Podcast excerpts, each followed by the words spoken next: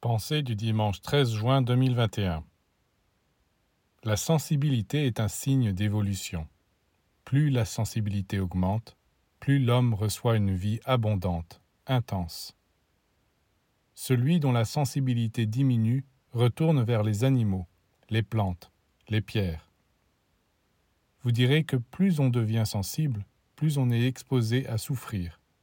C'est vrai, mais il est préférable d'augmenter sa sensibilité, même si l'on doit souffrir, car on augmente ainsi l'intensité de la vie.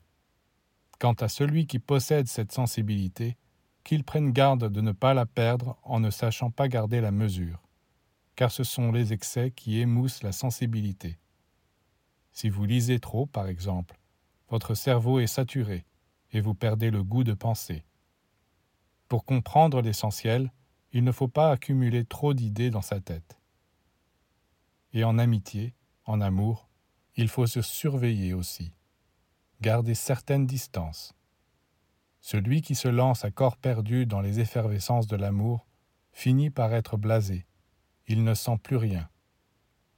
La sensibilité se développe chez celui qui sait diminuer la quantité et augmenter la qualité.